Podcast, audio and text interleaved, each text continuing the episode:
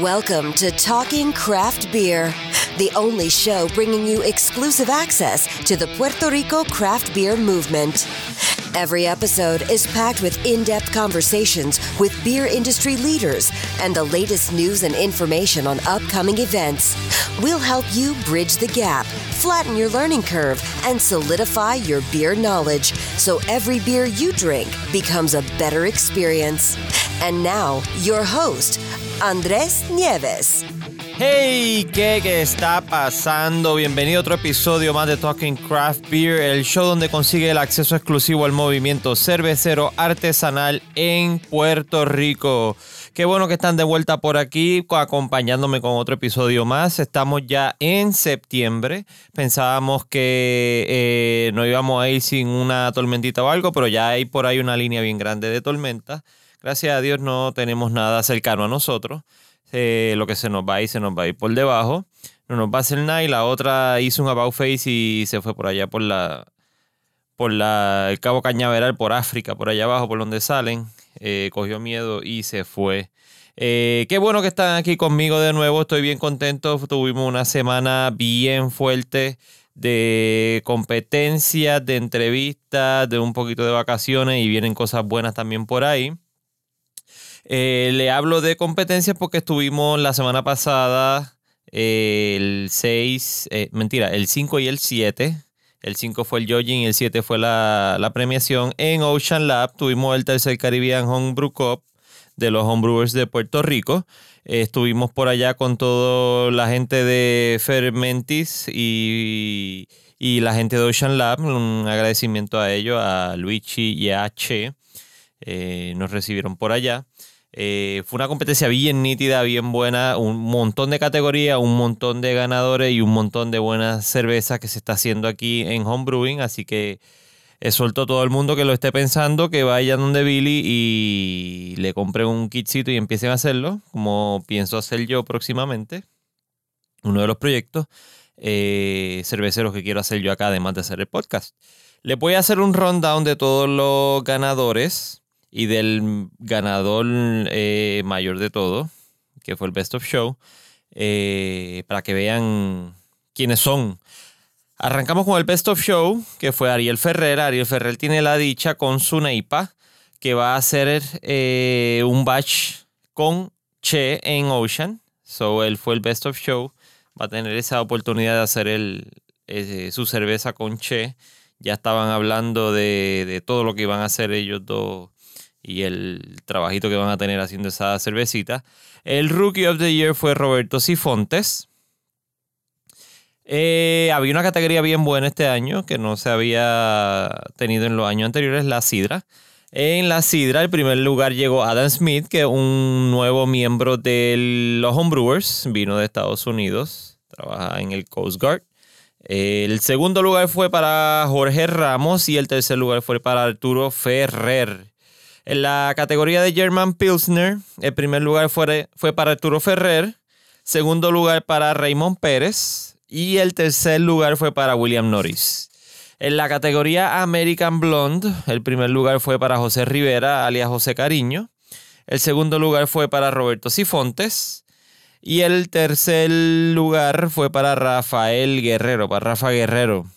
En la categoría de Belgian Pale Ale, el primer lugar fue para Angélica Adorno. El segundo lugar fue para Raymond Pérez y el tercer lugar para Luis Maldonado. En la categoría de NEIPA, New England IPA, el estilo de New England IPA, el primer lugar fue para Ariel Ferrer, segundo lugar para William Norris y el tercer lugar para Radames Ronda.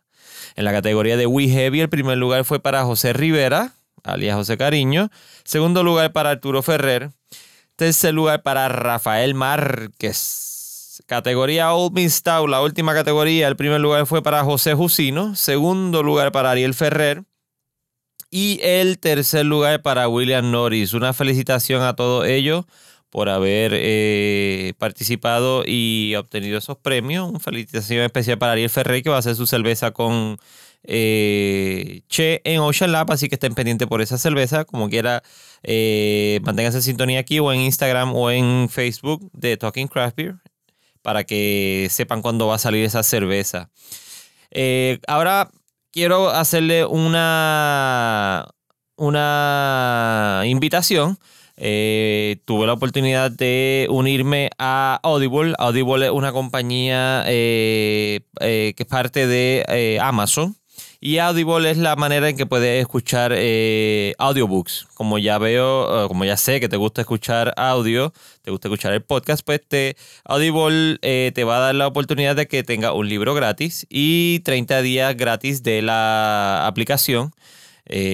Para que escuche el libro que tú quieras. Audible tú puedes escuchar cualquier libro que esté disponible en formato de audio y así te beneficias eh, que puedes hacer lo que tú quieras mientras estás escuchando el libro, como haces con el podcast, o lo escuchas de camino al trabajo, o lo escuchas en el gym, o donde quieras. Para obtener tu 30 días gratis y tu libro, tu audiobook gratis, tienes que ir a audibletrial.com slash tcb, T de Tito, C de carro y B de bueno, audibletrial.com slash tcb y ahí te registras y listo, tienes tus 30 días gratis. Si necesita el link, puedes ir directamente a los show notes. Ahí está, eh, audible, audibletrial.com slash tcb. El episodio de hoy es con uh, tres personas, dos de ellas pueden eh, tomar cerveza, una de ellas no puede tomar cerveza, que una de ellas es una bebé muy bella y hermosa que se llama Lía, y sus padres son nada más y nada menos que eh, Ángel Villa y María, los dueños de Taberna Boricua, estuvieron por aquí en el estudio de Talking Craft Beer eh, hablando y contándome toda su historia, eh, cómo montaron la cómo montaron la taberna, la historia de cómo estaba la taberna cuando, lo, cuando alquilaron el local, cómo, cómo hicieron su transición del trabajo a, a montar la taberna, eh, toda su historia cervecera, su introducción al mundo cervecero artesanal, un, montón de historias buenísimas que no te las puedes perder y están aquí todas para ti. Así que sin más preámbulos, les dejo con la entrevista. Que la disfruten. Hoy tenemos casa llena acá en Talking Craft Beer Studio. Eh, los invitados de hoy uno es de San Juan y la otra es de ahí bonito, pero los dos viven en Río Grande. Mientras estaban en Las Vegas y se volvían locos con una pared de sobre más de 100 taps, deciden dejar su trabajo y montar su propio negocio. Para hablar de esto, Volky Homebrewing y la industria del craft beer, le doy la bienvenida a Talking Craft Beer Show a nada más y nada menos que a Ángel Villarini, alias Villa, y a Mari y a la pequeña Lía, que está aquí también con nosotros y que se la escuchan ya mismo, les va a decir hola a todos. Se acaba de dar una jartera, no de beer, sino de, de leche. familia. Bienvenido a Talking Craft Beer, Mari y Villa. Gracias. Ambos son los dueños de la Taberna Boricua. Está en, en Atorrey, allí cerquita de mi trabajo. Qué bueno que pudieron venir y, hemos estado hablando un ratito chévere aquí, nos hemos dado un par de beers y, gozando con Lía y con, con, Cristina, mi hija. Por poco pone a Villa a pintar y a, jugar con Pepa. Por poco cambiamos esto a un día de juego. un pasadía familiar. Claro que sí, con mucho gusto lo haremos otro día. lo hacemos en la taberna. Uh, esa es buena. Allí hay pizza, allí van niños a pintar todas las paredes y a divertirse, así que allí hay de todo un poco. Esa es buena, ponerlo allí a dibujar. De hecho, podemos hacer un Daddy's and Mother's Day allí, inventar algo, fíjate. Esa es buena. Ponemos una chorrerita con agua y que se tiren allí. Eso podemos planificarlo, fíjate. Para que los papás, pero la chorrita para los papás o para los nenes. Bueno, primero para los niños y luego terminaremos nosotros ahí con la manguera. Eso está bueno para un domingo familiar a inventar algo. Sí, sí, esa es buena, sí para el aniversario de Talking Craft Beer, podemos hacer algo así, fíjate, no estaría nada mal. Ajá. algo. Eso ya, pues, marzo. ya mismo. Estamos ahí entrando. tiempo pasa las millas, así que... Hay que hacerlo. No, alcanza. Mira, eh, les quiero hacer esta pregunta porque siempre se me trancan cuando se la hago y los pongo a pensar rápido. Pero me gusta ver las caras que ponen. ¿A qué olía la infancia de ustedes? La infancia mía. Poco complicada. La mía sí fue complicada. No sabría decir a qué exactamente olía. Pero no debe haber sido nada muy frutoso. no frutoso. La mía sí, la mía sí. La tuya fue más frutosa. La mía fue user friendly. La- mi infancia fue un poquito complicada. Nací, nací con defecto de fábrica, así que no fue tan, no fue tan fácil. Yo nací con cuántos puntos fue que me hicieron ese día que nací. 48. 48 puntos en el cuerpo acabito de nacer, así que no fue fácil. Cuando mi madre escuche esto, pues me imagino que se va a estar acordando de cómo bregar conmigo con 48 puntos en el pecho, así que no fue. No, pero ya más allá, más allá. cuando más allá, cuando pues, estaba ya caminando por allí por, por la calle. Pues yo soy el tercero. Así que el- si el segundo es difícil, imagínate el tercero. Así que dimos, dimos candela. Yo creo que esto fue, yo me considero que fue un sajori para aquel entonces, según me cuentan, ¿verdad? Pero yo siempre digo el mío y, y me relajan. Y sigo añadiendo otros olores porque cada vez que hago la pregunta me acuerdo de otros olores que me encantan. Yo siempre decía que el, el- el olor a, a Speed Stick de mi papá, cuando yo lo abrazaba y lo despedía por la mañana, Oh, eso siempre se me ha quedado. Y, la- y lo cómico es que él siempre utiliza, eh, él desde siempre ha utilizado el Speed Stick original, el verde, la barra verde, entonces revolú. A eso es lo que olía. Le añado el olor a grama, le añado el olor a madera cuando trabajaba con él. Él picaba madera. Qué brutal. Esos son olores que siempre me recuerdan. Pues si la- lo pones en esa perspectiva, yo olía a barro y a cartón porque me tiraba por la, por la jarda de casa. Barro colorado de ese. Del colorado que hay de tres días para sacarlo. ponía, sí. ponía las medias color chinita, no Color salía. chinita. Ni con ace. Sí, así fue mi infancia. Bueno, eh, luego de eso, eh, se cría- tú me dijiste que te criaste, por lo menos tu villa en... Mayormente en San Juan, cuando nací, nací en San Juan, tuve creo que tres años en Boston. Viviendo, de ahí aprendí un chipito del inglés, de lo que me acuerdo, y, y luego volvimos a San Juan, en Bayamón, y luego de más adelante mi adolescencia fue más guiada entre Río Piedras y, y Carolina, ¿Qué? eh, que es donde me desarrollé mayormente con las amistades de Carolina y, demás. Y hoy por hoy estamos en Río Grande, allá al ladito, al ladito de aquí. Así que disfrutando la vida y, y gozándola.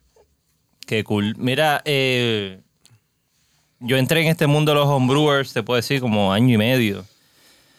Es lo que llevo ya insertado en él. Eh, pero ustedes, todo el mundo que me habla siempre me dice, no, que si Villa, que si Mari, que si siempre han estado en, el, en, en este mundo de homebrewing. ¿Cómo empezaron ustedes en este mundo de homebrewing? Pues mira, hace unos par de añitos atrás, un gran amigo mío, el Capi Junior, el Candelario Pérez, me llama un día bien loco y me dice, Villa, vamos a hacer cerveza. Y yo, ¿qué vamos a hacer? ¿Qué cabrón? ¿Qué te pasa? cerveza. Chicos, eso la compramos, chicos, eso es para beber. Y dice, no, no, no. Eh, conocí a este tipo que, que vende productos para hacer cerveza y qué sé yo, cara. Y terminamos en casa de Billy. Yo creo que aquí todo el mundo que nos está escuchando conoce a, a Billy Sí, Billy. y conoce la casa de Billy allí en, en Caribbean Brewing. Y eso fue, wow, ¿como para cuándo fue eso? Nosotros abrimos el Tata en el 2011. 2011. Estamos como el 2005, por allá abajo, conocimos a Junior. O sea, este es un tipo que yo conozco en los Volky, de hecho lo conocí en la calle. El tipo estaba quedado en la calle y yo me paro a ayudarlo. Y de ahí surge una amistad. Hmm. Eh, Junior, me debes el flashlight todavía, by the way. Para que sepa que nunca se me olvida el flashlight que te presté ese día. Y nunca regresó a mi vida ese flashlight. Así que hicimos esa amistad y de un día para otro me invitó a hacer cerveza. Eh, yo personalmente no tenía ni la menor idea, yo me las bebía. O sea, ya para eso bebíamos Samurada, Michael Steam y habíamos conseguido en los viajes que dábamos, pues, par de cervezas chéveres. Y jamás pensé verme haciendo cerveza. Hasta ese día que creo que fue un. ¿Cómo se llama esto? El, Super Bowl. Fue- empezamos un, un día un Super Bowl y hicimos nuestra primera cerveza. Y de ahí en adelante fue una nevera adicional en mi casa, un reguero de potes y un reguero de cosas en casa, porque antes no existía la Grandfather, tú sabes. Antes era un caldero grandísimo, una olla, perdón, grande para, para el caldo, como yo siempre le he dicho. Y nos insertamos ahí, estuvimos haciendo cerveza, me vi dos, tres años, ¿verdad? Tres años. Como tres años. y nos fascinó la, la- la diversidad que tú puedes hacer. ¿Y con qué empezaste de ese equipo? No tenía, o sea, no había Grandfather. ¿Con qué equipo empezaste básicamente? Con... Pues ahí compramos una, una olla de 5 o 6 galones que, que la compramos con Billy. Empezamos primero con, ¿cómo es que se llama? El, el- Extracto. el extracto, correcto. Y ahí hicimos para cerveza hasta que un día hicimos unas con, con grano ya, un poquito más, ¿verdad? Nos creamos los pros de, de la película. Más elaborada. Más Sí, elaborada. ya, ya, ya, ya éramos, olvídate.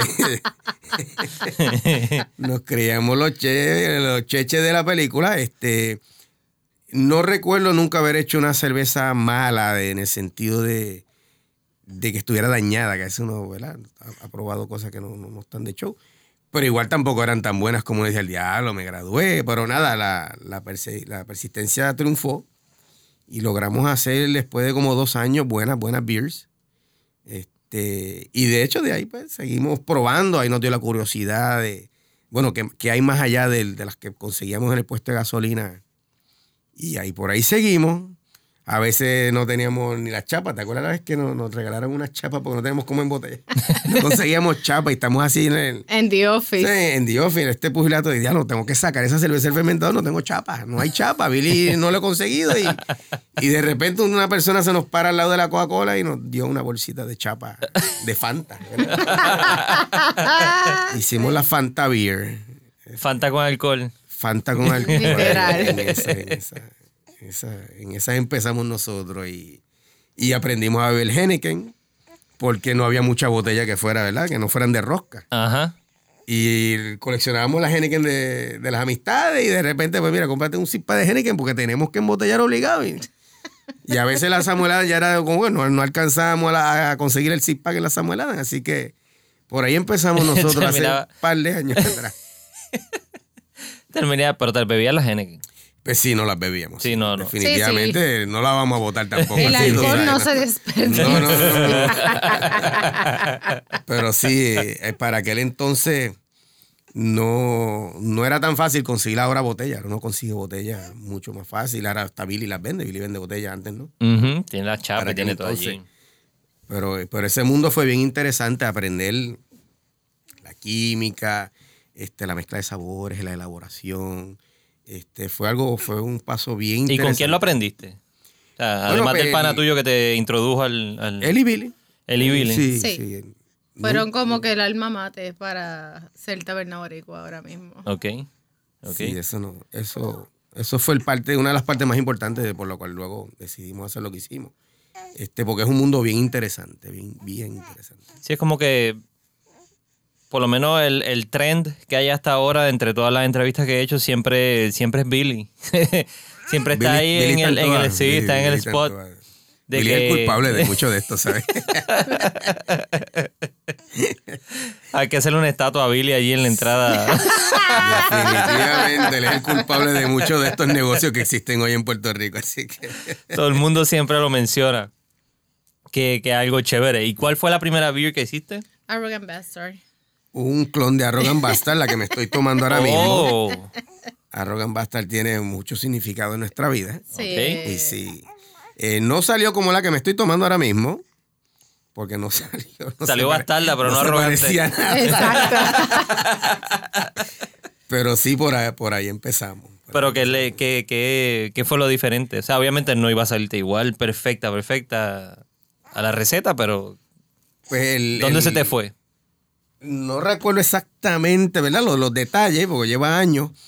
Pero hermano, no sabía nada igual. No. Era mal- sí es lo maltosa, porque la Arrogant Bastard es una cerveza que tiene bastante malta y se le siente. Pero fuera de ahí, no, Eso, fue un- eso no debió pasar. pero fue la primera, ¿qué te puedo decir? O sea, no era como que tuviéramos expertise. De hecho, nunca más la, nunca más la volvimos a hacer. No. Después no le cogimos hicimos miedo, mejor bebérsela. Esa en particular. La Gusala Not Brown. Hicimos no brown, hicimos Sí, stout, que hicimos será una de mis favoritas. Pues ya con- cuando tenga el Grandfather, que Mari dijo que va a verificar cuando esté en especial. Vamos a verificar, vamos a verificar. La- me, me lo hace- están tirando en el spot, perfecto. La haces para el, el, el Baby Daycare Fest en, en Exacto. marzo. En la taberna. Eso es así, vamos a ir practicando. Claro que sí. y, y después de la Arrogant, ¿qué otra cerveza hiciste? Llegamos o a te, hacer- o te has mantenido haciendo? No, ya no hacemos, el- la vida se complicó un poco, este, pero llegamos a hacer varias, la- varias este, blondeos, me acuerdo haber hecho IPAs. eh, Lagers. eh, las, las porters, hicimos porters, Yeah. hicimos, eh, la última, sí me acuerdo que fue la última que hicimos, que de hecho la probé los otros días con, ¿quién era que estaba? Ferrer, ¿verdad? Ferrer el que está en la barra. Una, ¿cómo es? la de Goose Island. La Nut Brown. La Nut Brown, la última que hicimos fue una Nut Brown. De Goose Island la guardé en una botella de esas. eh, La de Rogue. Rogue eh, color La rosita. Chocolate No, la Stout. Chocolate Stout, la coloradita. Chocolate Stout. Y la abrimos después de, uh, seis, seis años básicamente. que estuvo guardada en nevera y, y la abrimos y fíjate, para sorpresa de todos De los que todos. estábamos allí. mm, it wasn't that bad. No, después de seis años, sí, un poquito de oxidación y demás, pero, pero después de ahí con el negocio se complicó la cosa. Este, no había tiempo para nada. De hecho, todavía hemos hecho una cerveza. Bueno, hicimos dos cervezas para la competencia eh, última. Pero fuera de eso es bien difícil, es cuesta arriba y, y no, no, no hemos hecho más ninguno. Sí, si me regalan el Greenfather próximamente, pues ya tenemos el espacio. Realmente mi apartamento era pequeño, así que ahora tenemos más espacio para, para producir. Ya no hay excusa de- del reguero de neveras y demás. Este, pero pronto volveremos, pronto volveremos a empezar a producir algo. Yo quiero, yo estoy en ese proceso también, como le estaba mencionando ahorita. Quiero hacer mi primer brew, o sea, yo no he hecho, eh, pero quiero hacerlo y documentarlo porque yo sé que va a ser algo. A, a mí me gusta cocinar y es algo único, algo, una experiencia que por lo menos todo el que bebe cerveza debería pasar por ella, aunque tenga, el- aunque sea prestado y lo, no, no, no lo tenga, no tenga el equipo, que por lo menos lo haga y entienda el- el producto. Y el proceso también. Exacto. Y el- parte de este, del propósito de este podcast, yo siempre lo digo, eh, eh, presentarle a todo el mundo todo ese backstory que hay antes de tú abrir la botella o te la sirve alguien en una barra. Exacto. Que la gente sepa cómo se hizo esto y cómo, cómo, cómo llegó a donde ti. Porque es fácil abrirla, bebértela y pasaste un rato chévere, pero no tiene esa historia. Y eso es lo que yo quiero llevarla a todo el mundo con el, Y el hacerla podcast. no es difícil, hacer una cerveza no es, no es una complicación grandísima.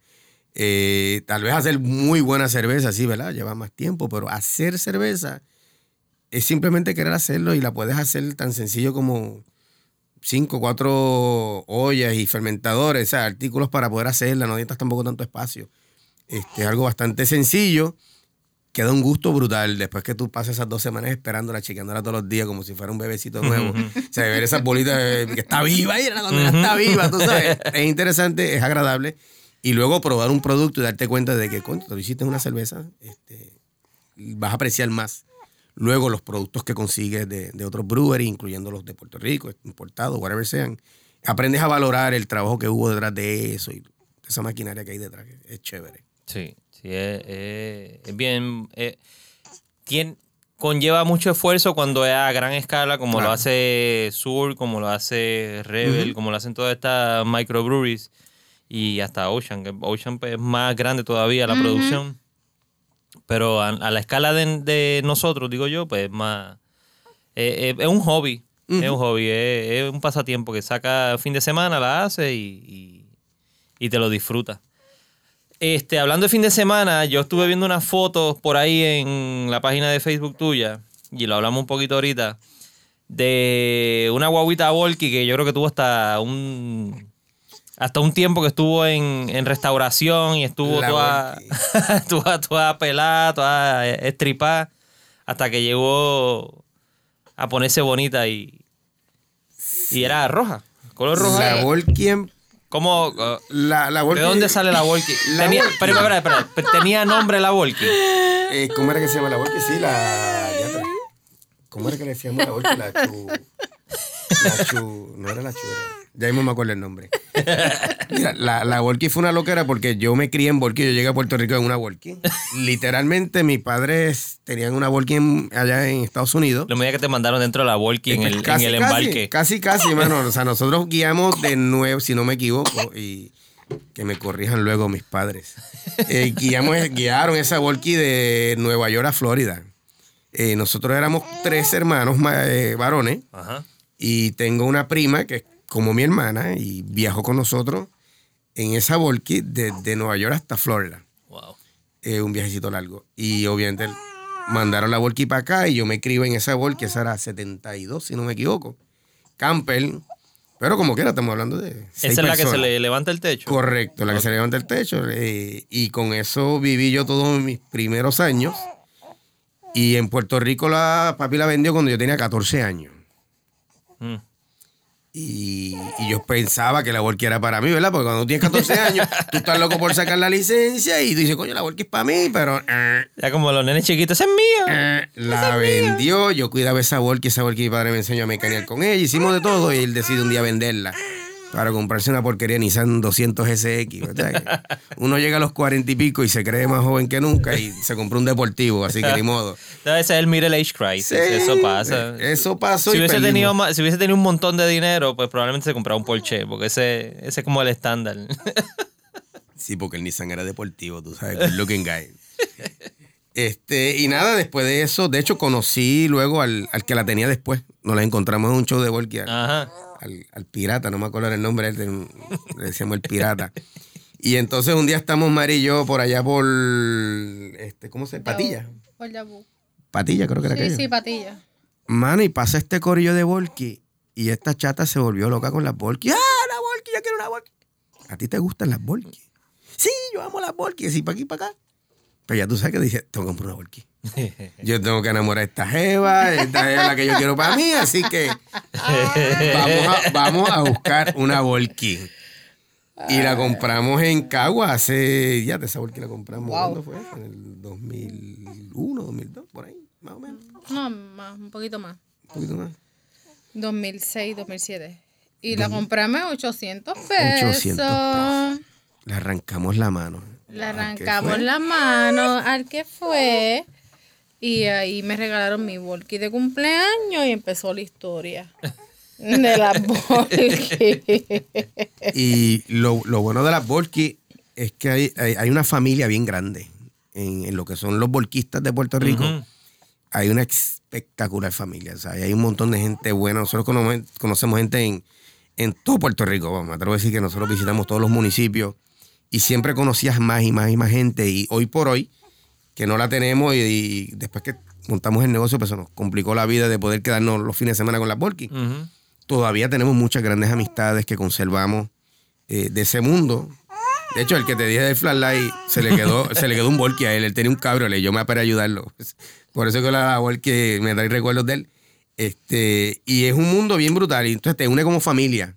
Es un club. Es un Es un, club. de Sí, walkie. es un club. Es Como un hacen club, los pero, clubes. pero de todo Puerto Rico. Porque es, es más unido. O sea, los volkis viejos, los, aunque hay clubes pequeños, individuales, hay una familia que no tienes que estar unido al club, tú sabes, sino que los conoces, tienes este networking. Ahora es más, porque los teléfonos ayudan, las redes sociales ayudan eh, significativamente, pero es un mundo bien familiar. O sea, ahí, ahí- ahí tú tienes un compartir familiar tan chévere que eso nos unió, yo creo, como familia bu- mu- mucho, mucho. O sea, era un compartir de familiar. Y la restauramos poquito a poco ahí entre nosotros. De hecho, mi hija hasta la, la lijó y la pintó conmigo. Porque lo que te dan ganas es de hacerlo tú mismo. Es como hacer la cerveza. Es un mundo bien parecido. Eh, tú quieres hacer la cerveza, pero yo quería restaurar mi volky. Y la fuimos llevando, comprando las cosas. Y hasta mi hija, la, hay fotos de ella, chiquitita, que sé yo, seis años, lijando la capota de la guagua con una maquinaria ahí, después pintándola. Fue algo bien, bien, bien divertido y que nos unió como, como familia. Este, y y lo, lo agarro rápido al, al mundo de los homebrewers, porque es un mundo bastante parecido. Yo, en mi opinión muy personal, el grupo de homebrewers de Puerto Rico, y incluyendo los, los dueños de negocio que he conocido, es un grupo eh, bien, enfocado en, en- en la unión. O sea, y eso es, es bien apreciado. Te une como, como individuo, te da crecimiento. Y es una unión bien familiar. Y eso. Algún día volveremos a tener la porque ¿Para que la vendí? Se la vendí a mi tío. Cometí ese error. Le puede tenerla tantos años ahí estoquía esperando algún día arreglarla nuevamente. Pero se te dañó, fue. La, con el negocio dejamos de usarla por mucho tiempo y pues fue, fue, fue dañándose, Deteriorándose, dete- exacto. Y un día metí, mi tío me, di- me dijo que se la vendiera, se la vendí y ahora estamos buscando otra. Justo cuando pensaba que no la iba a usar más nada, pues ahora sí la quiero usar porque ahora nació Lía y, y me gustaría que ella conociera ese mundo más adelante. Estaría nítido pintar una de marrón así con el logo de Taberna. Boricua. Claro. Ah. Había, habían varias ideas, inclusive habíamos hecho unos planos de meter unos cakes dentro de la Volky y utilizarla como promoción del negocio y ir a los eventos que estuvimos yendo a ciertos eventos. En vez de andar con una carpa, pues andar con la guagua. Y Así la había un guagua. muchacho en Luquillo que hacía café. Sí. El de café, tenía- correcto, lo conocí. en-. ¿Cómo se llama esa playa allí? Este? En la pared. En la En la pared. pared. En la Sí, no, pared. yo él, le- es, él yo es le- amigo de mi esposa y de, de mi cuñado. Yo le escribí para comprar la Volky y la estaba vendiendo. La verdecita, La sí. verde, la estaba vendiendo y yo, la compré. Pero esa sería buena. Sí. Sí, no, Marron- te- marroncita y crema con, con el Tenemos logo los de planos de, meter los cakes y meter todo, y eso estaba cuadrado, pero estas lunas que le dan a uno que de repente dice, pues mira, tío, te la vendo, llévate la chicha. Y por allá está la guagua. Algún día estamos buscando. ¿para qué? Ya va a aparecer. Bueno, hacemos, hacemos el aviso aquí en Talking Craft Beer. El que tenga una Walkie, ¿qué modelo es? Eh, que sea de las viejas hasta 73. De Sí. 73 hacia atrás. 73 hacia atrás. El que la tenga, pues que nos escriba por Facebook a Talking Craft Beer o en Instagram a Talking Craft Beer también. Sino en el Facebook de Taberna Boricua, que es at ¿Taberna Boricua? Taberna Boricua. Instagram también. También. Queda igual, at Taberna Boricua. Nos escriben y nos envían fotos y nos, le dejan saber a Villa y a mí. a- a Cuadramos, Mari. hacemos un intercambio de cakes de cerveza. Lo que Lo que sea. hacemos un intercambio seguida. El que se, el que tenga una, pues nos avisa. Yo conmigo jugaba tenis un, un ortodoncista que tenía, estaba restaurando uno de los las que le decían los, los- las zapas. Ajá. ah, la, la cosa, la thing, los thing que son convertibles. eh, que, era, Chulísimo. que era como chato atrás. Es como, parece como una zombie pequeñita. Exacto. Él estaba restaurando una de esas. Y pedía las piezas por eBay en, en Europa. Esas son complicaditas porque son pocas y las que quedan en el mundo entero son poquitas. Sí. Se consigue, pero sí, es un poquito más complicado. Los volquis están carísimos, la, la cosa de volquis. Sí. Las piezas, como ya la fábrica de México había cerrado hace unos par de años atrás, las piezas se convirtieron ya entonces mucho más caras porque hay mucha menos. Antes en México hacía piezas de, de Volkswagen viejo a buen precio y era mucho más accesible, ya no. Ya eso, ya eso está un poquito complicado. Y un vecino que, que estudió conmigo, el papá restauró un, el Beetle. El Beetle. eh, me acuerdo que era anaranjado, bien bonito, lo restauró completo. Y el otro día me di cuenta en Facebook que él se lo llevó para. Se fue a Estados Unidos y se lo llevó. Y tenía el otro que era como más. Eh, no, parecía un Volky, pero era más pequeñito.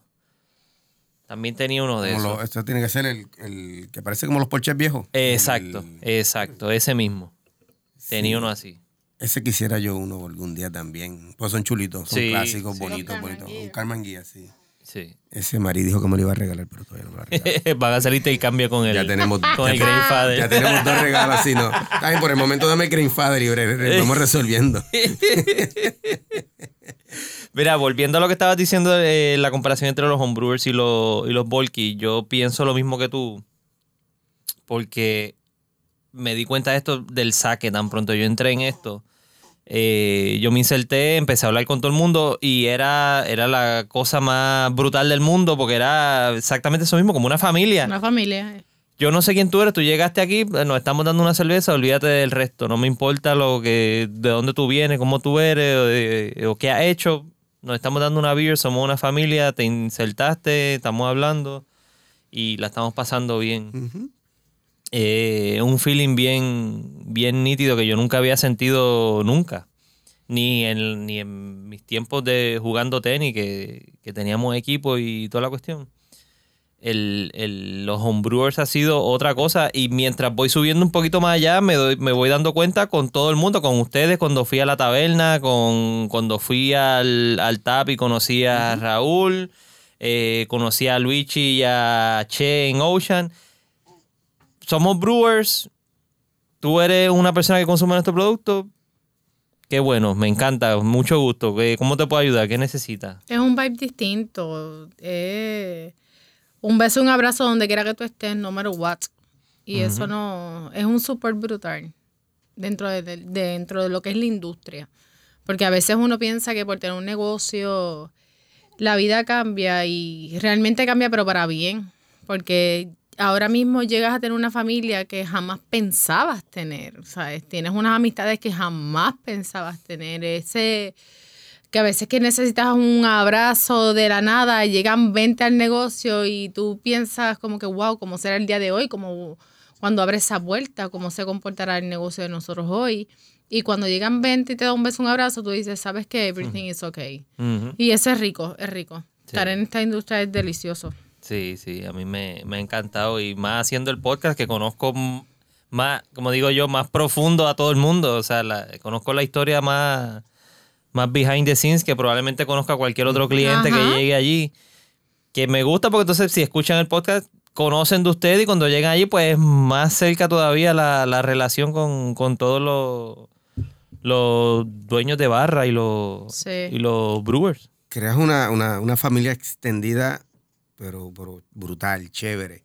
Este, cuando empezaron a llegar a reunirse allí en taberna hace varios años atrás, era como que, esta gente quiénes son que vienen todo el tiempo aquí a reunirse? Hasta que empezamos a hablar y de cuántos llegan para que entonces como siete, ocho tal vez, lo que habían, se reunían en aquella mesa rapidito cuando salías al patio a la derecha ah, ya, y qué sé yo cuántos los miembros tendrán, pues hay más de 100, estoy seguro que hay más de 100 personas ahora mismo eh, dentro del grupo y entre, entre los que van y vienen. Y cada vez que te los encuentras es, ese gusto, tú sabes, de, hablar, de, conversar, eh, y es bien familiar, lo digo, es un ambiente bien familiar. Eh, no es los hombres solamente y las mujeres solamente por allá. Al contrario, esto es una unión de que todo el mundo habla, todo el mundo vacila, todo el mundo se, se disfruta el, momento. Eh, algunos alzarán mucha cerveza, otros no, pero todo el mundo se disfruta ese momento y, el, éxito que tengan los, que han decidido hacer su cervecería. Entonces te lo disfrutas más todavía porque viste ese proceso. Así que eso es algo que no, no había vivido en ningún otro club que haya estado en mi vida. Este, y máximo que, que tú ves ese fruto año tras año. Entonces, siguen saliendo gente atreviéndose a hacer cerveza, a producirla, a ir a probar cervezas nuevas porque quiero hacer esto, quiero probar este estilo y quiero hacerlo. Así que eso es algo bien, bien interesante, de verdad que sí.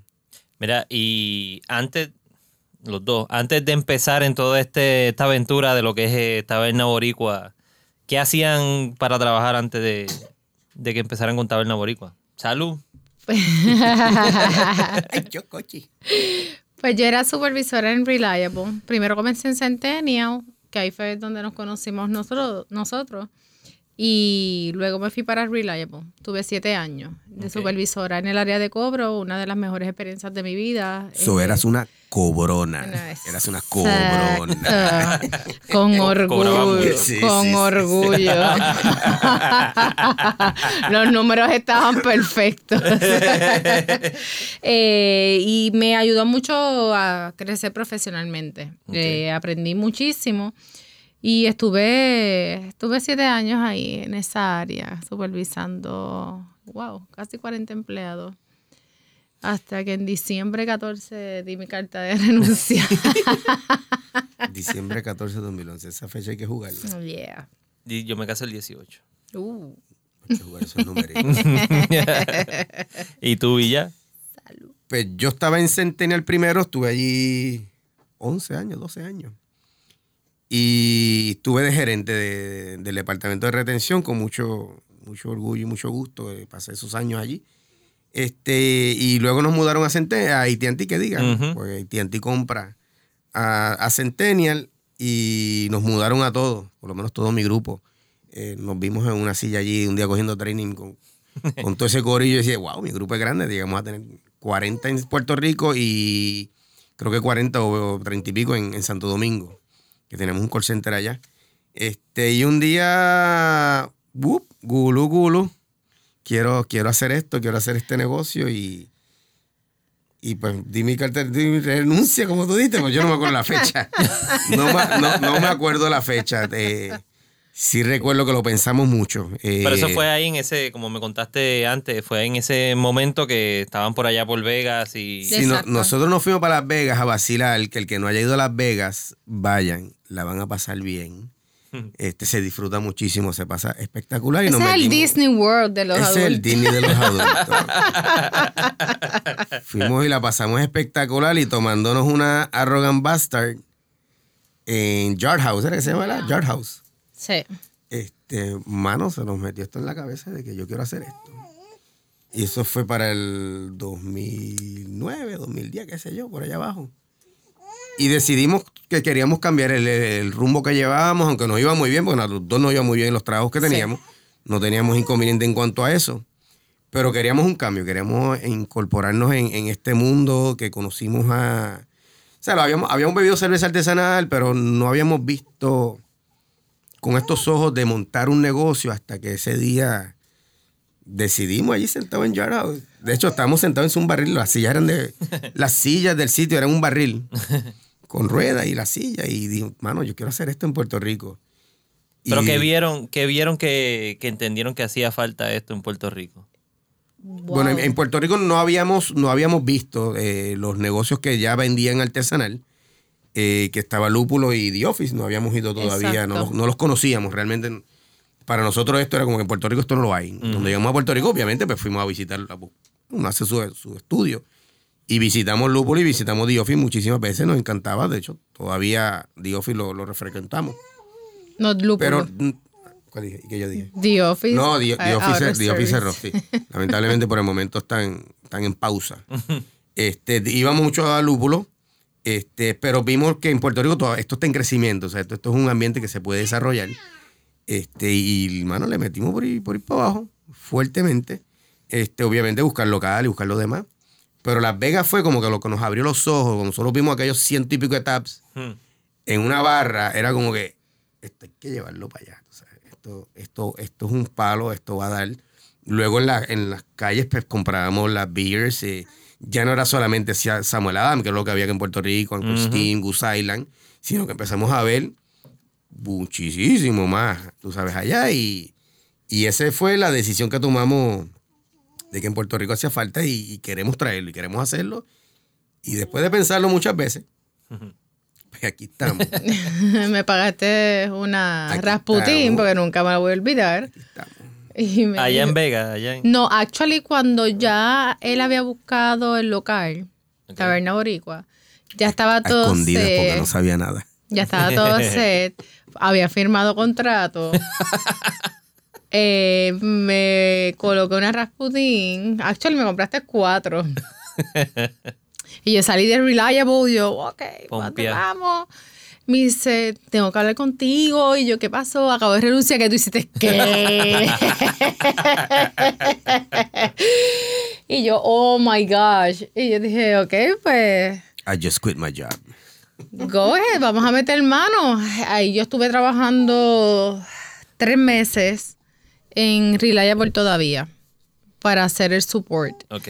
Entonces, un día yo lo llamo y le escribo mi propuesta a él y le digo, yo renuncio mañana, pero tú no lo puedes hacer, eh, ya lo hice.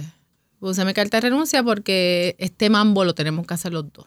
Exacto. Este, si no estamos juntos en esto, yo no te voy a entender a ti, tú no me vas a entender a mí porque no estamos en la misma página y para que algo realmente funcione tenemos que estar en la misma página y Exacto. usar el mismo bolígrafo. Así que renuncié y ahí empezamos completo. Yo corría barra, cocina, que no hacía. y siempre ha sido el mismo local. Sí, Ok. El, Sí. al- el- el primero era más pequeño. Yo realmente cuando alquilo allí, alquilo siete sillas. Ok. Hoy tenemos, no sé cuántas sillas son, pero son 25 mesas. sin contar las de adentro. Probablemente estamos como en las 30, 30 mesas. Este, pero sí, realmente originalmente eran siete sillas.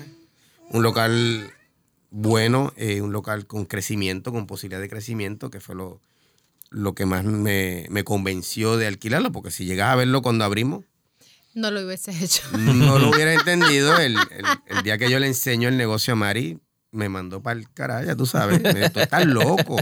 Ahí lo que hay son siete sillos, tranquila, que tú no has visto el resto. Y por ahí seguimos, por ahí seguimos hasta donde estamos hoy. ¿Y cuán, cuán difícil se le hizo todo ese proceso de empezar a montar todo el sistema de, de taps, eh, hacer los contratos con la cervecería, qué, qué cerveza, Pues mira, el- el- la cantidad de cerveza que empezaron a traer. Villa, lo que hicimos fue a sacar un listado. Él escogió 30 y yo 30 beers, de las que entendíamos que iba a sacar, que el- en el mercado estaban vendiéndose bien, porque no obstante nosotros las comprábamos en los puestos de gasolina o whatever, donde estuviesen. Y de ahí fue que sacamos un listado. Luego de eso, sí, se, nos tuvimos que pelar las rodillas, como dice el buen puertorriqueño, de ir puerta con puerta tocando para que la gente nos diera la oportunidad de, de, apoyarnos a nosotros, darnos, pues, obviamente, una línea de, de crédito, si no era un COD, que eso es, te compro al momento, eh, pero lo logramos. Sudamos mucho, repartimos muchos flyers, eh, nos conocimos todos. Nunca vamos a moles, pero fuimos a moles a, a los malls a colocar flyers en todos los cristales de los carros, eh, a restaurantes, donde fuera. Yo te veía en la calle y yo andaba con flyers en mi cartera porque yo necesitaba que tú supieras que estábamos, eh, ¿verdad? Abriendo un negocio y que, que existíamos. Eh, agraciadamente la- las compañías, Besuárez, Méndez, eh, Ballester, nos, nos dieron el support, nos abrieron la puerta. Eh, COD, Se te olvidó uno importante y Carlos te va a matar si no lo mencionas. Carlos Claro del que Pin, sí. Craft Beer, Claro ese fue el, el, el bebé. Cuando tocó la puerta que apareció ese tipo así de grande, y yo, eh, adiós, aquí me dio tortico, libera del... ¿Y este quién es? Mejor vamos a sentarnos. Sí. No, vamos a sentarnos y hablamos Ey, sentados. porque- Literal. Esa historia es bien cómica, esa historia es cómica. El primer día que lo Carlos, vi. Carlos fue obviamente el, el support inmenso para sí, Carlos, estás nosotros. perdido porque sé que vas a escuchar esto, estás bien perdido. no Eh, sé. fue el, el support para nosotros, Carlos, además de, de ser la persona que realmente abrió este producto aquí, Craft Beer Distributor, fue nuestro amigo. Nuestra, nuestro, es. nuestro amigo. El que nos dio el por el hombro y nos, hizo- nos dijo, todo va a estar bien, voy a ustedes y pago doble. Y, mano, se lo tenemos que agradecer infinitamente. Infinitamente decirnos, ¿sabes qué? Vamos a meter mano. Vamos a abrir Taberna Boricua. eh, vamos a estar ahí contigo. Sí, porque esa es, la, es el, esa es la base principal de todos los Sí. negocios. Sí. El suplidor. Tú puedes tener mejor local, en los mejores eventos y todo, pero Claro. si no tienen la cerveza que se están, que está pidiendo el, el- el consumidor. Ajá. Sí, en, sí. en el caso de nosotros que no venimos de la industria, ¿verdad? Yo no, nunca había trabajado detrás de una barra, siempre estaba al frente de la barra disfrutando. Eh, pero no conocíamos nadie, ningún distribuidor, no conocíamos nadie, no sabíamos cómo era la dinámica con ellos. Y cuando vamos a buscar craft beer, es como que, ok, ¿dónde, ¿quién las vende? Si es que hay alguien, pues no sabíamos exactamente quién era Craft Beer Distributor. Y esa primera, ese primer contacto fue un poco extraño porque, pues, como te digo, el tipo abrió la puerta y era como, qué sé yo, Carlos mide como 10 pies de alto. y yo no soy muy alto que digamos, así que yo lo miro y digo, eh, a diablo, este tipo es alto y feo. Wow. ¿Qué vamos a hacer con este? Carlos es mentira. Y desde ese primer día, él sabe que él es feo, él sabe que él es feo. Pero ni modo, fue buena gente. Es- Desde ese primer momento en que él me vio, este, nos dijo, tan pronto tú vayas a empezar, tú vienes aquí, tú abrimos y empezamos a, vender. Y yo creo que una de las grandes amistades que hemos tenido ha sido con él. Siempre, siempre ayudó a la, ¿verdad? La- al, al crecimiento de estos productos. Aparte de que fuera su producto, yo creo que él iba un poquito más allá y daba un support eh, increíble, tú sabes, de, de ayudarte a crecer tu negocio, a ayudarte a proveerte las herramientas que tú necesitabas, tú sabes. Y, y de repente tú le dices, me voy para de viaje para Chicago y él te ayudaba, mira, para que vayas a Goose Island. O sea, tienes que ir a Goose Island, coño. Así que fue, fue un baluarte en, en lo que fue probablemente para todos los negocios que existimos hoy por hoy de, de Craft Beer. El, el hecho de que él, él, aparte de ser el dueño, no solamente estaba pendiente de los números, sino que estaba pendiente del crecimiento tuyo también. Y te ayudaba con todo. O sea, Carlos, fue, un- fue una parte bien importante para que luego nosotros pudiéramos bregar con las otras compañías que obviamente son mucho más grandes, mucho más indirecta la, la comunicación, ¿verdad? Así que eso no- nos ayudó significativamente. Bien, bien chévere.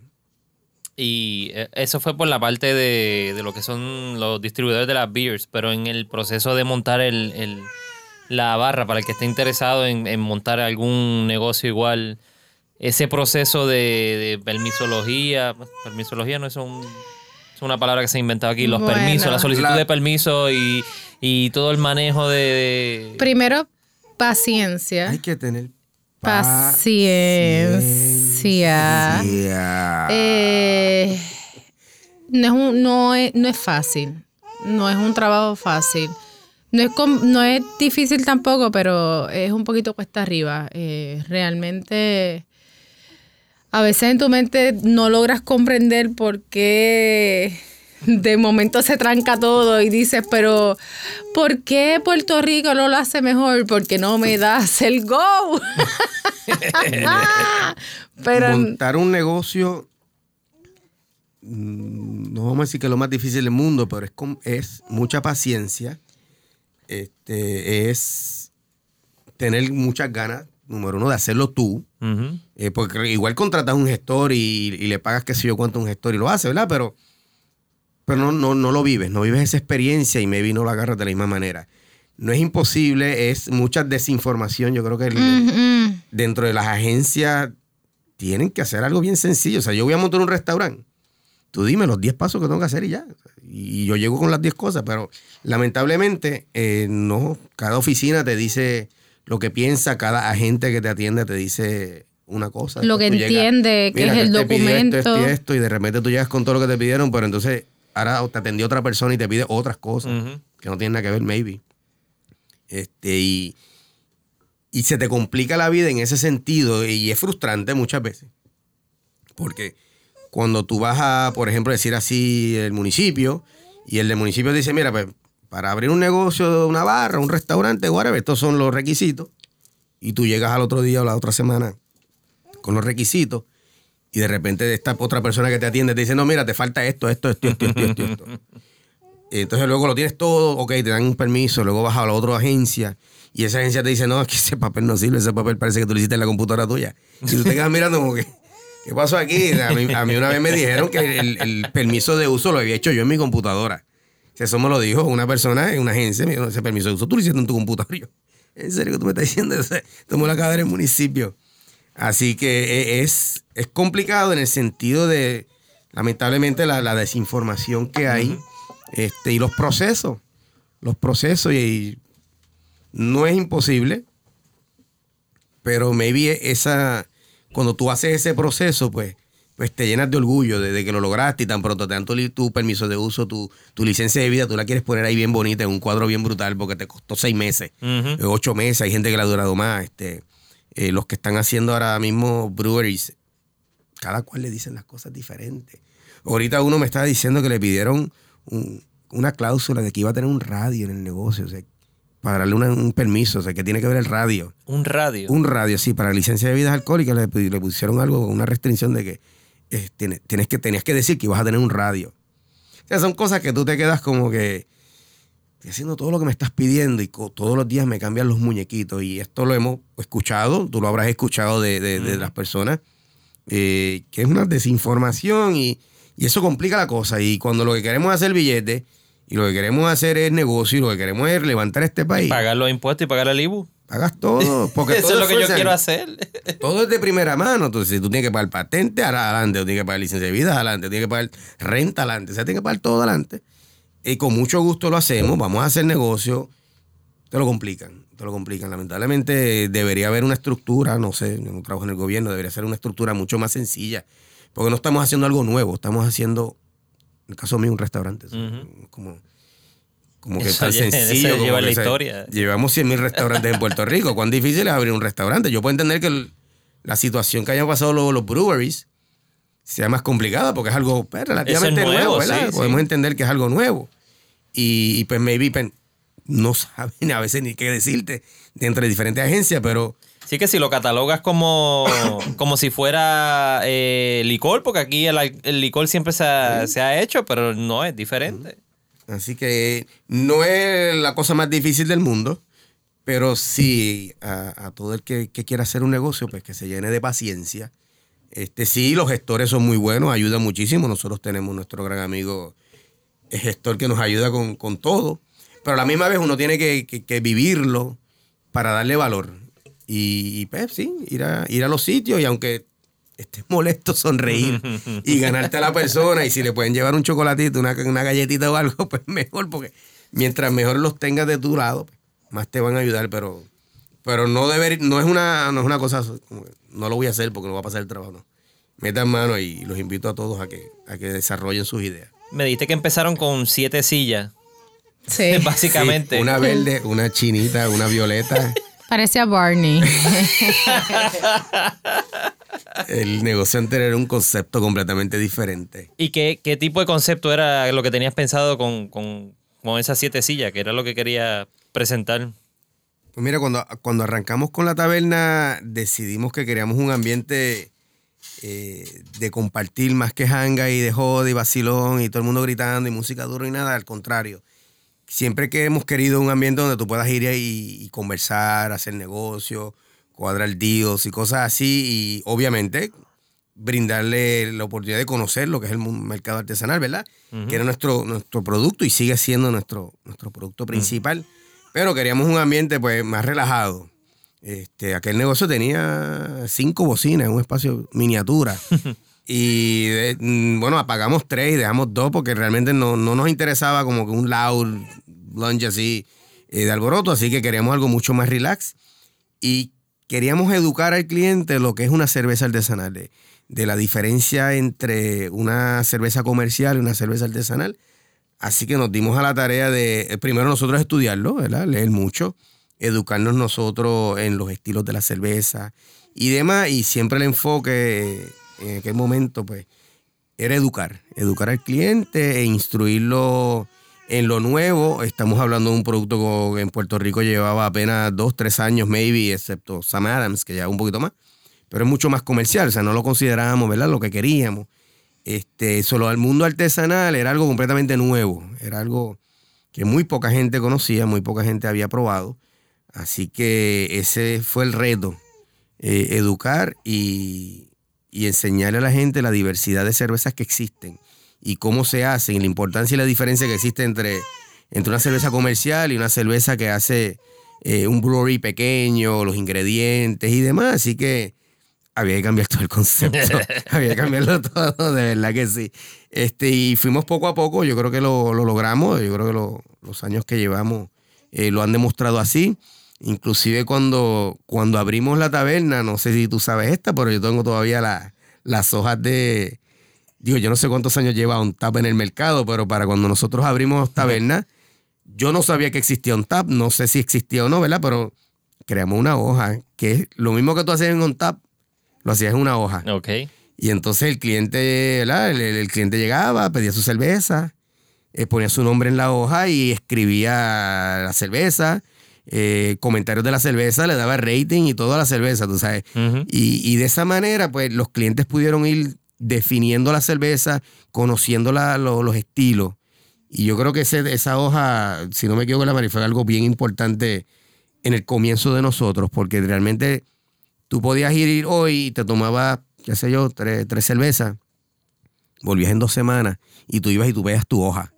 Mira, consígueme la hoja mía, entonces tú podías ver lo que te habías tomado, eh, si te gustaron las IPA, si te gustaron las Stout, qué carajo era una Stout, una IPA, o sea, podías, podías ir entonces conociendo lo que, lo que, lo que Lo estabas que tomando. realmente te gustara. Que Y entonces, lo pues, claro, pues podías volver a. oye, si ya tú sabes que las IPA no te gustaron, pues entonces te pedías otra, otra cerveza, ¿verdad? Y yo creo que, que ese, esa manera de, de utilizar esa hoja conjunto a que había que estar los bartenders, porque obviamente no hay muchos bartenders que, de hecho, todavía no hay muchos bartenders que conozcan lo, lo que es lo artesanal, se nos hace veces un poquito complicado, pero en aquel entonces era más difícil todavía, así que era que educarnos nosotros, educar al bartender y luego educar al, al cliente. Y, y fue de show. Esa- de hecho, todavía las tengo, sobrevivieron a María. Ajá. Aquellos que tienen la hoja, que se acuerdan de la hoja, pues están vivas, las tengo todavía. Y es bien cómico. eh, eh, cuando ves las hojas, cuando vayas a taberna te las enseño. Es bien cómico porque ves, hasta la letra cambia. De cuando empezaron a cuando Ah, termina cuando la noche. en la noche. Sí, sí. Ajá. Se- se- fue algo bien chévere en lo que la, la parte educativa. Este, y, y muchos de los que empezaron con nosotros en aquel entonces, pues, aprendieron muchísimo de, de las diferencias y, y coño, ¿por qué voy a pagar cuatro pesos, cinco pesos por esta cerveza si esta me cuesta un peso? Pues, ahí la, la escuela, ¿verdad? Ahí la escuela de enseñarte la diferencia, la variación de, de, de producto, de calidad, de ingredientes y demás. Así que ese fue un reto que, que logramos este, y nos ayudó muchísimo a todos, a la comunidad, a los homebrewers, a todo el mundo, que tanto nosotros fuéramos aprendiendo como la, la clientela en general fuera conociendo lo que, lo que es una cerveza artesanal que, que es buenísima, riquísima Pero y eso, bien eh, diferente. oye, eh, dice eso de la hoja y eso es buena idea porque a pesar de que existe un tap, pero yo creo que mayormente la gente entra a un tap y registra su cerveza simplemente por registrarla que la probaron y ya, pero Exacto. yo no creo que haya alguien que regrese a la aplicación a ver qué fue lo que yo me tomé y por qué me la tomé y qué, qué escribí o qué dije. Ujú. No, ay, actually, cuando tuvimos la hoja, el mismo cliente decía, ok, esta le puse uno, ¿qué estilo es? Y yo, APAs. Ok, pues no me dejes ese estilo, ya sé que no me gustan. So, quiero cambiar entonces a esta que le di tres, que es una Amber Ale o whatever, una Porter. Y ahí el cliente identificaba realmente su sabor. Y, y es como lo, lo que nosotros decíamos, lo que yo necesito que tú entiendas este concepto, es realmente aprendas lo que, lo que es una cerveza artesanal. Y después ellos llegaban como estos Master Jedi de la película. Sí, entonces venía con amistad y decía, consígueme mi hoja porque es que yo soy local aquí. Yo Yo te, o sea, local. que aquí tienen mi blog de, de lo que me he tomado. Pero eso está cool, debe- Este- deben seguir haciéndolo. Y eh, realmente nos gustó mucho, aprendimos mucho también de poder conocer al cliente, porque ya entonces, cuando llegas, el, nuestro lema es déjate llevar. Ujú. Y realmente lo, lo logramos porque cuando llegaba el cliente que llenaba su hoja, es María, recomiéndame lo que tú quieras. Déjate llevar, yo me encargo, porque ya yo miraba tu hoja, ya yo sabía lo que a ti te gustaba, lo que no te gustaba. Y realmente yo no hacía que tú pasaras trabajo en pensar de todas las beers que tenemos, qué te podías tomar. No te preocupes, yo, yo me encargo. Yo te instruyo para que, que realmente te guste y la pases brutal, porque realmente es una cerveza que pues no, no son baratas, son caras. Y queremos que lo que tú vayas a consumir dentro del negocio lo pagues con gusto, que te tomes hasta el último sorbo. Exacto. Así que nosotros ahí fue que agarramos ese tema de déjate llevar para que entonces a raíz de, de que la gente llenaba el papel no, nos ayudó mucho, mucho, mucho. Y otra mucho. experiencia, o sea, la experiencia que le estás brindando al, al consumidor, eh, otra porque me, se- he's taking care of me. Exacto. She's taking care of me. O sea, se están preocupando por lo que yo voy a beber, no es que me estás vendiendo por vender. Por yo quiero que tú me consumas aquí, qué sé yo, Sí, yo no- 100 pesos 100 en pesos, alcohol y te fuiste no. borracho. No es el No, fun. si tú eres una persona que el, el gusto que, que te gusta son las de fruta, pues yo jamás te voy a ofrecer una, una Stout Rasputin. O una Drag trapista. que- claro, una una trapista que- son unos productos ¿verdad? que son un poquito costo más elevado y, y no es por vender por vender, no, al contrario. Lo que queremos es tener un producto que es basado en lo que tú has ido probando y me has dejado saber que te gusta, que no te gusta. Yo no tengo la mejor memoria del mundo, así que el papel me abullaba muchísimo. Ujú. Este podía ofrecerte entonces en tu próxima visita un producto que vaya de acuerdo a lo que tú estás tomando eh, en tu historial y eso nos ayudó muchísimo porque para aquel entonces llegaban cervezas nuevas todas las semanas. O sea, esto era, o sea, lo único que decía la gente era que llegó nuevo. Hmm. Y entonces tú arrancas como que, ok, llegó nuevo, pero gracias a que tengo esta hoja puedo identificar, ok, tú, tú has ido tomándote estas así, te gustan más las suavecitas.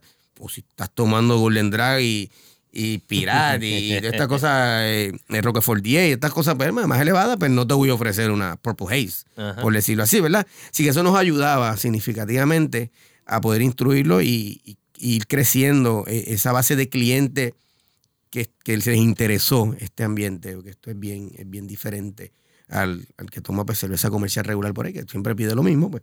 Bueno, la gente quería que llegó nuevo, que llegó nuevo, que llegó nuevo. Y yo diría como, wow, llegó un 20 cervezas nuevas, pero ¿cuál, ¿cuál es la que te debo ofrecer pensando bien, ¿verdad? En, en que lo disfrute y que te, te lo puedas disfrutar? Pues nos ayudó mucho.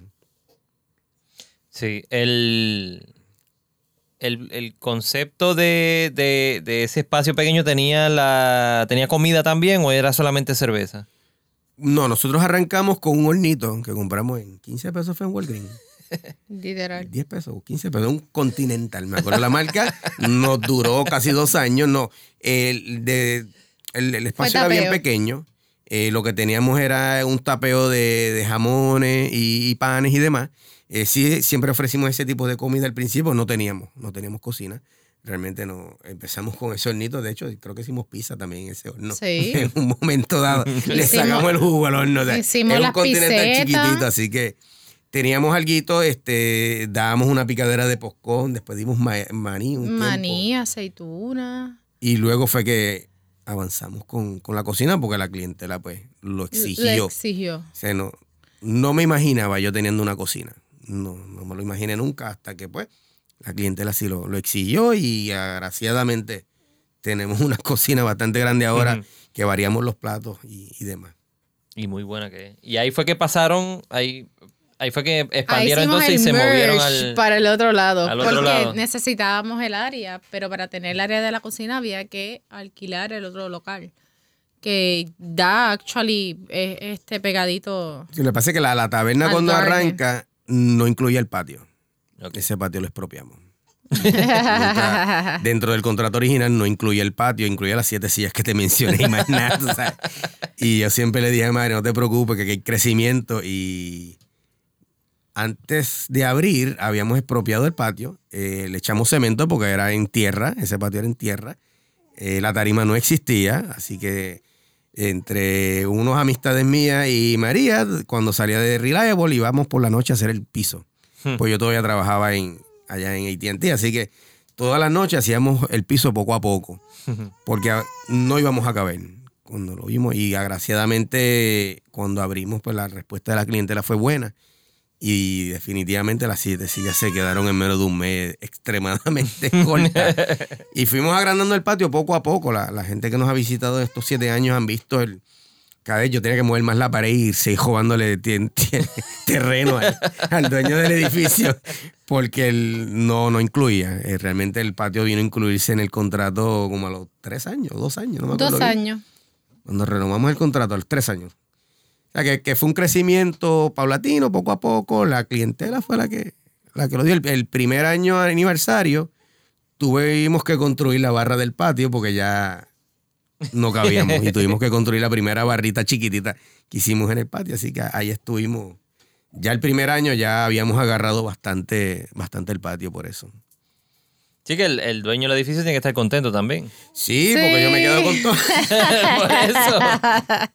Es cómico porque el, el- el doctor González, ¿cómo se llama? Eh, él vive en, creo que en Michigan. Eh, un día llegó un sábado a la taberna allí, como, va a ver su local, ¿verdad? Ajá. Y, de repente se para en la pared así y dice como que, ¿qué pasó aquí? Y yo, bueno, yo le dije a usted que yo necesitaba el patio, ¿verdad que sí? Bueno, pues lo cogí.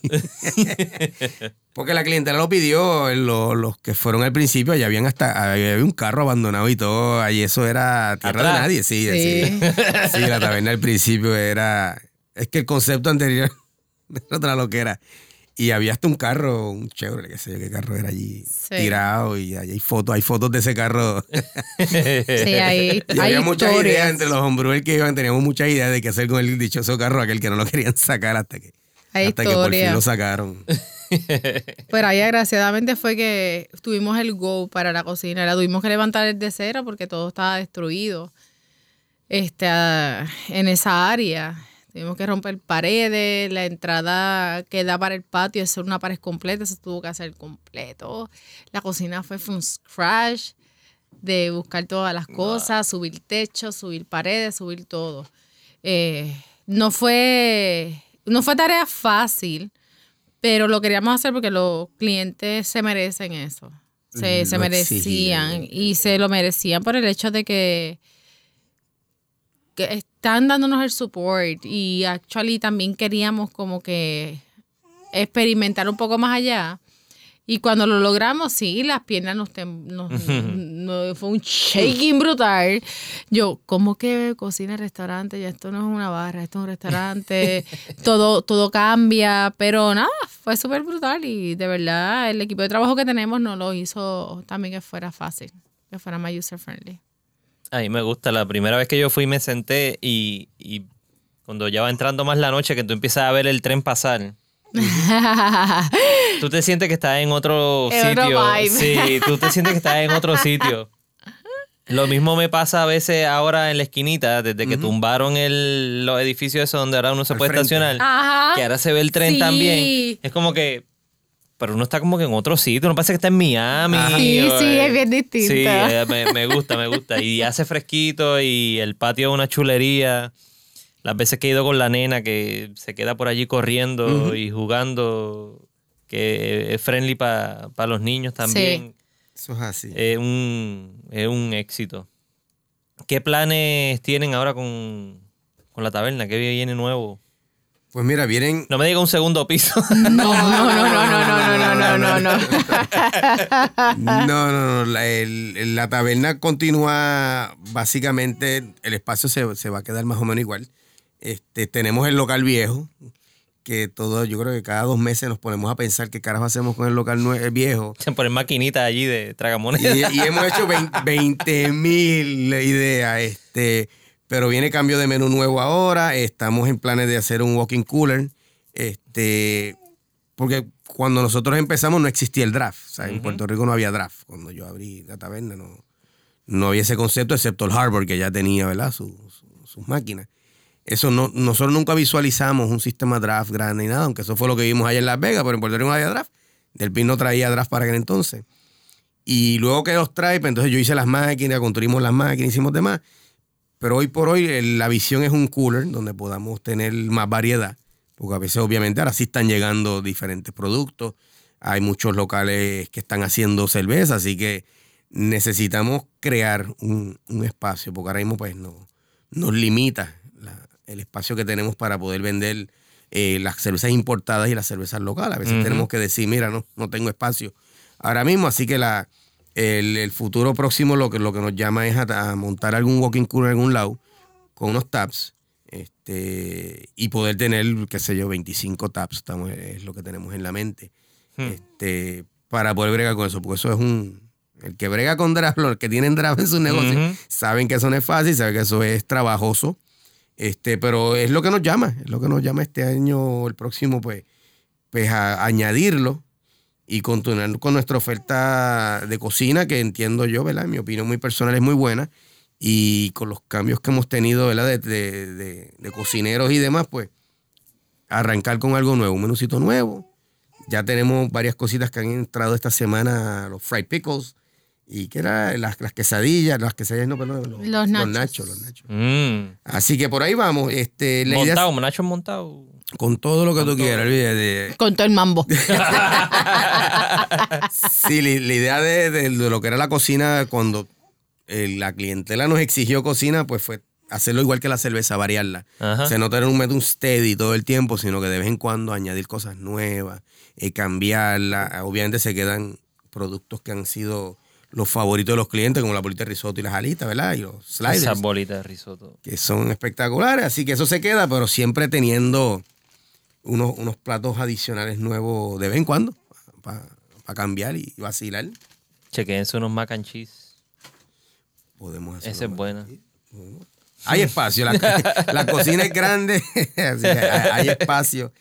Y siempre estamos eso, velando lo- los, trendings del mercado, lo que la gente está buscando para, para ponernos al día siempre y poder ofrecer siempre algo, algo nuevo y diferente. ¿Qué piensan que le hace falta a la- al craft beer movement aquí en Puerto Rico ahora mismo?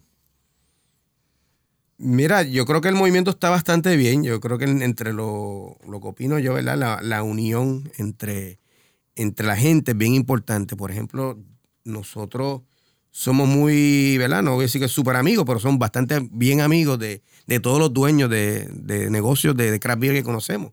Este, hemos hecho una muy buena amistad, nos visitamos, compartimos y demás. Yo entiendo que eso hace falta entre lo- los breweries de Puerto Rico, esa unión genuina, esa unión de, de compartir y estar siempre juntos. Eh, entiendo que están haciendo una asociación ahora mismo donde se están uniendo, así que igualmente con, lo, con la gente, tú sabes, esa unión de los homebrewers que siga creciendo, que visiten los negocios y demás, yo creo que eso es algo bien, bien, bien, bien importante que fortalece la industria, que fortalece significativamente. Las cervezas están empezando a llegar nuevamente. Eh, después de María, pues todo, cambió. Esto es un antes y después de María, ¿verdad? Todo, todo, Sí, que fue todo- como, fue como un double hitter, porque fue María, entonces tu- ocurrió el cambio de. Fue la compra-venta de, Beer de Craft Distributora a Craft Beer Puerto Ah, Rico. Ballester. y luego María y el Revoluso. Eso, eso El, laceró un la poco. cero, la cero. La industria, en un momento dado pensamos que ya, esto se jodió, tú sabes. Mm. Aquí, aquí no hay casi cerveza. Este, eso, eso ya está retomando otra vez. Este, hay otras compañías que están trayendo, que están trayendo cerveza eh, nueva, así que eso va a ayudar muchísimo.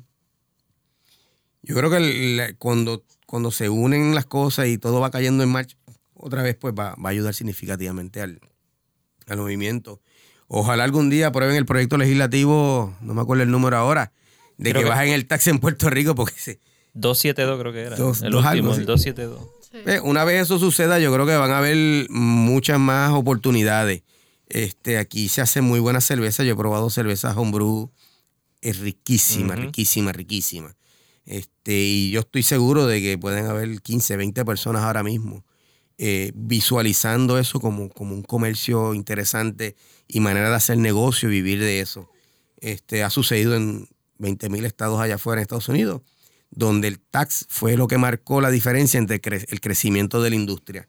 Y aquí está demasiado alto. Realmente nosotros hasta un punto lo decidí, bueno, analizamos hacer, eh, antes de que fuera la barra iba a ser un, una cervecería, pero realmente cuando sacamos números, pues no era lo, lo ideal.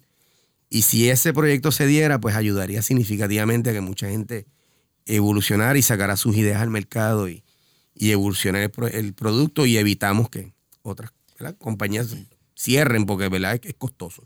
Yo digo que sea por lo menos una versión preliminar que por lo menos se apruebe y, y ayuda a poner esa bola en movimiento. Sí. Porque siempre uno quiere pedir que se apruebe el proyecto perfecto y sea el mejor proyecto del mundo, pero eso nunca va a pasar.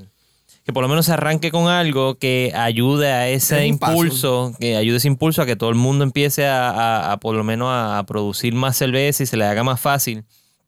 Porque si tú ves en Estados Unidos, como tú dijiste, la mayoría de las cervecerías grandes, Stone, eh, Brooklyn, Goose, toda esa gente empezó haciendo eh, homebrewing. Empezaron en el, en el garage de su casa y, y ah, esto, esto es viable, vamos a hacerlo. Y aquí hay un montón de gente, homebrewers, que hacen una cerveza buenísima, que podrían dispararse la maroma y hacer algo, montar algo.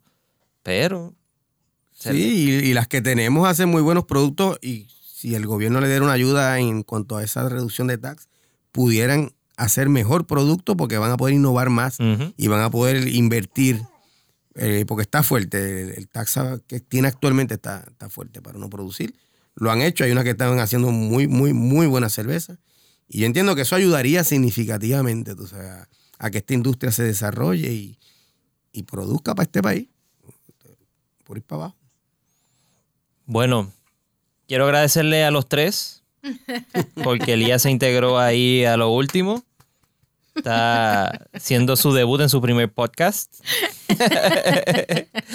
gracias María, gracias, Gracias Villa por ti. haberle estado acá conmigo en Talking Craft Beer Studio. Pueden conseguir a la Taberna Boricua en Facebook e Instagram a eh, Taberna Boricua. Ahí, si consiguen la Volky, tienen una Volky para la venta. favor. Le, le envían la foto por ahí, lo- los contactan por ahí, se lo dejan saber. Si no me lo envían a mí, eh, a Talking Craft Beer, para que se dé la, la taberna boricua Volky. Sí. Para los tours, para los tours por toda la isla. Eso es así. Eso estaría buenísimo. Para ver si nos empezamos a inventar eventos cerveceros por toda la isla, a ver si renacen de nuevo, porque he visto que están como apagados. Están Hay que- apagaditos. hay Hay que dar un tune up. Y el que voy a tirar al medio, que debe ponerse las pilas, es VoxLab. Tienen un terrenito bien bonito allí, así Oh, sí. que... eh, ¿Qué pasa, chicos? Vamos. tienen un terrenito bien lindo allí que se puede hacer un evento bien nítido. Vamos para encima. Y eh, se puede enganchar también eh, Smoke Em All. Sí. Se pueden tirar la maroma para allá, para, para el área oeste. Un evento bien nítido allí. Así que, Willy y George, Por Ya favor. Están por favor. La invitación está hecha. Exactamente. Acaban de escuchar el episodio 14 de Talking Craft Beer con María, con eh, Ángel Villa y Lía. Eh, recuerden que me pueden conseguir en A Talking Craft Beer, puedes conseguir a Taberna Boricua en A Taberna Boricua y ahí van a tener toda la información y todos los eventos que tiene eh, la Taberna Boricua. Nos veremos en el próximo episodio. Gracias. Gracias. Chequi, a beber. Thank you for listening to the Talking Craft Beer Show. Let's keep on talking, so connect with us on Facebook and Instagram at Talking Craft Beer, and of course at TalkingCraftBeer.com.